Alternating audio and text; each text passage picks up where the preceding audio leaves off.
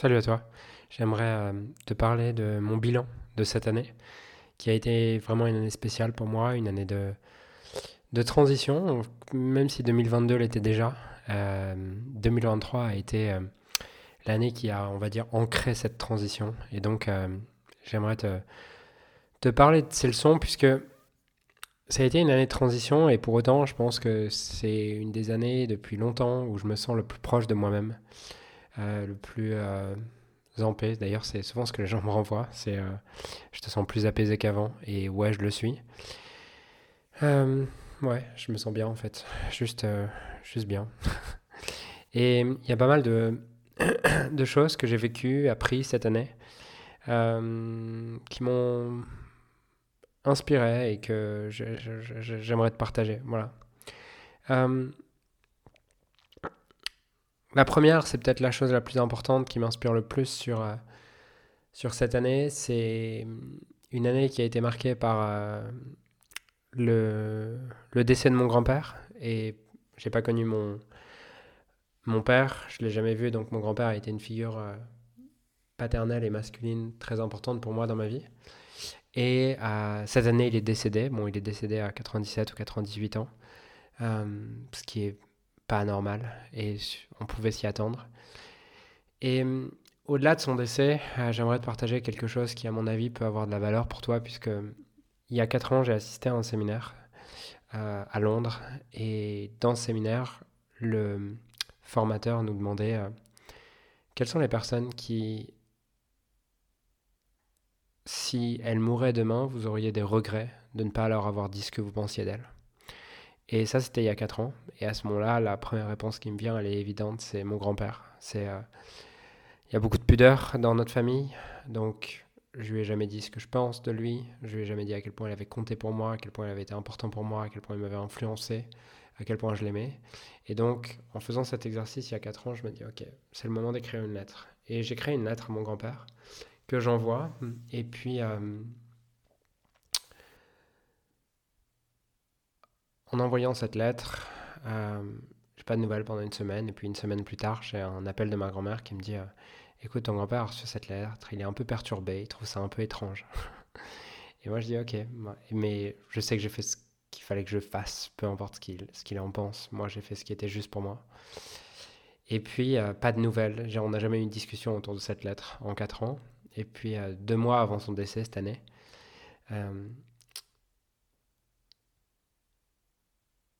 on est, euh, on est euh, chez, chez, mon beau-père et puis euh, il est en face de moi et il me dit Julien, tu te souviens de la lettre que tu m'as envoyée à 4 ans? Je dis Ouais, je m'en souviens. Il me dit J'aimerais que tu la lises à mon enterrement. Et à ce moment-là, ça me touche parce que je comprends que cette lettre, elle a été importante pour lui. Et surtout, il rajoute quelque chose. Il dit J'aimerais que tu la lises à ton enterrement, à mon enterrement, parce que tout le monde ne pense pas ça de moi avec une forme de, euh, de tristesse. Ouais, de tristesse. Et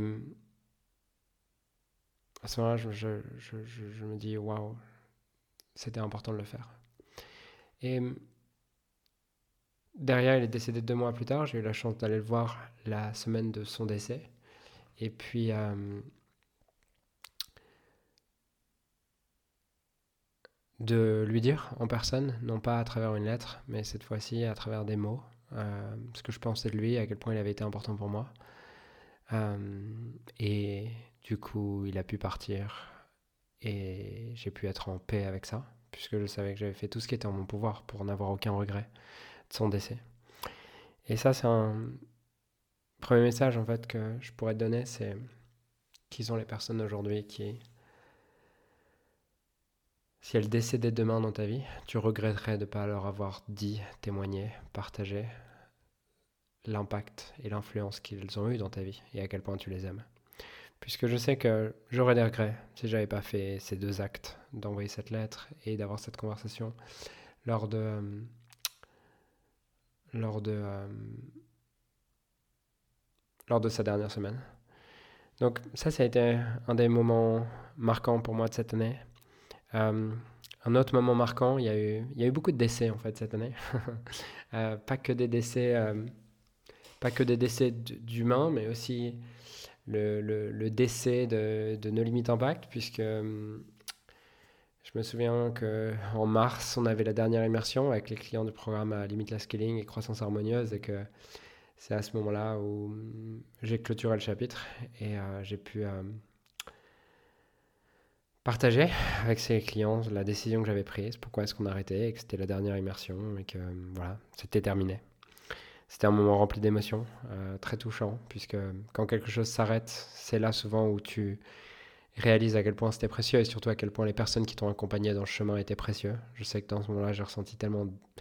J'ai été submergé par l'amour et la gratitude que je pouvais avoir envers les personnes de l'équipe, toutes les personnes de l'équipe qui avaient contribué jusqu'à ce jour-là à l'existence de nos limites impact et les clients qui nous avaient fait confiance.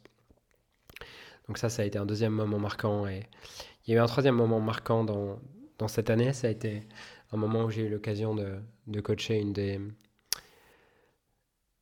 une de mes euh, mon artiste préféré, on va dire, qui est ma chanteuse préférée, qui s'appelle Maestra, d'ailleurs que je recommande vivement sur Spotify, tu peux la trouver, Maestra.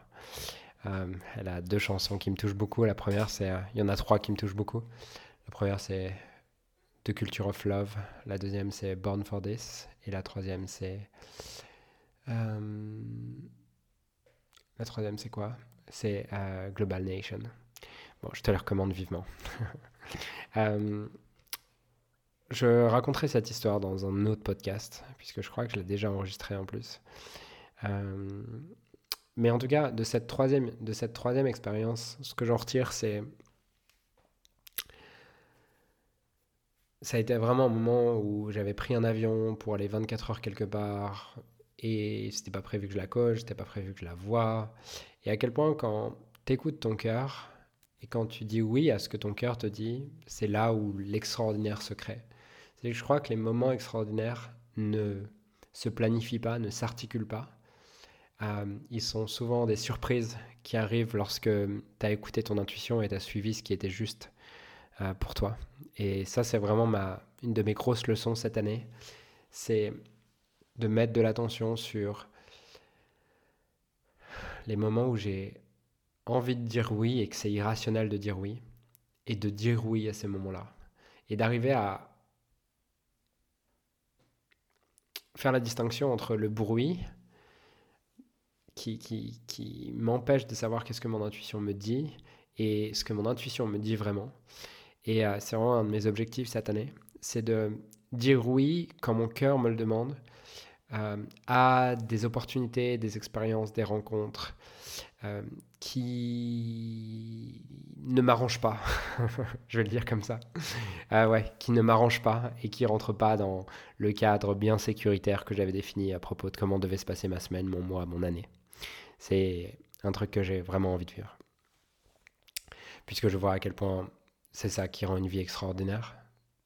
De mon expérience et de mon ressenti en tout cas, ce qui crée le côté extraordinaire de ma vie et vraiment ce, sentiment de waouh, c'est à chaque fois que j'ai dit oui à des expériences qui sortaient de mon cadre de référence.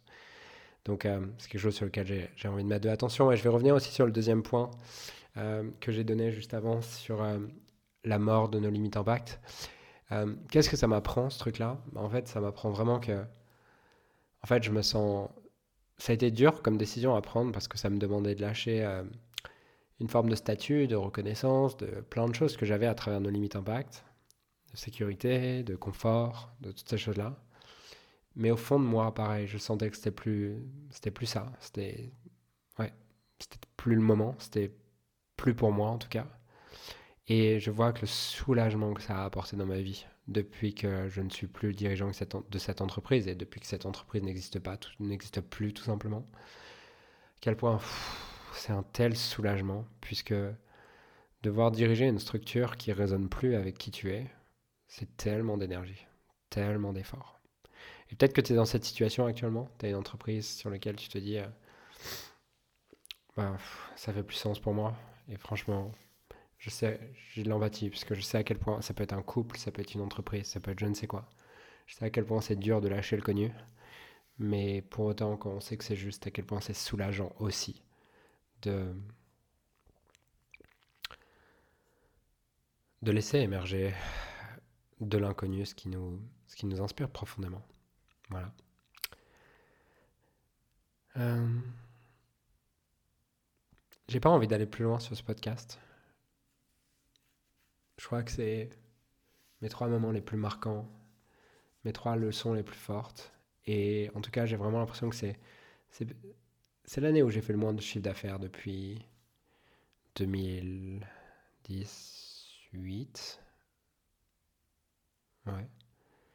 Et c'est aussi l'année où j'ai été le plus épanoui depuis 2018. Euh, Donc c'est assez rigolo de voir que moi qui avais toujours défini mes métriques, ma vie, et qui avait toujours cru que l'argent allait me rendre heureux, en fait c'est justement l'année où j'ai embrassé l'idée de... embrassé l'idée que peu importe la quantité d'argent que j'allais gagner cette année, mon but n'était pas ça, mais mon but était de réussir à créer ce que j'aime. C'est justement cette année où où j'arrive à être le plus épanoui. Et ouais, c'est dingue comment je, vois que depuis 2021, ma relation à l'argent s'est transformée. Et, euh, et j'ai lâché plein de croyances qui pouvaient être aidantes dans le but de gagner le plus d'argent possible, mais qui étaient limitantes dans le fait de, de s'épanouir. C'est quelque chose dont, dont on ne parle pas souvent, puisqu'on parle souvent des, des croyances limitantes qui nous empêchent de gagner de l'argent, mais on ne parle pas des croyances limitantes qui nous font gagner de l'argent, mais qui nous empêchent d'être épanouis. Ce sera probablement le sujet d'un autre podcast, peut-être un jour. Euh, voilà. En tout cas, euh, voilà les trois grosses leçons, euh, trois grosses expériences que j'avais envie de partager. si je résume, un, assure-toi que toutes les personnes que tu aimes et qui ont une influence dans ta vie sachent ce que tu penses d'elles, puisque si elles décèdent demain, tu risquerais d'avoir des regrets. Deux, quelque chose est lourd dans ta vie aujourd'hui, que tu portes à bout de bras, ben, peut-être que c'est le moment d'avoir le courage de le lâcher. Et trois,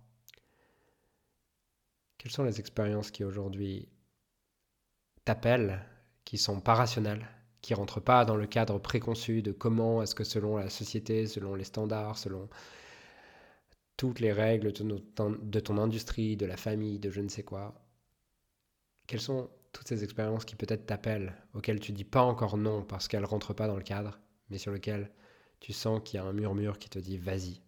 Et c'est en y allant que tu pourras laisser émerger l'extraordinaire dans ta vie.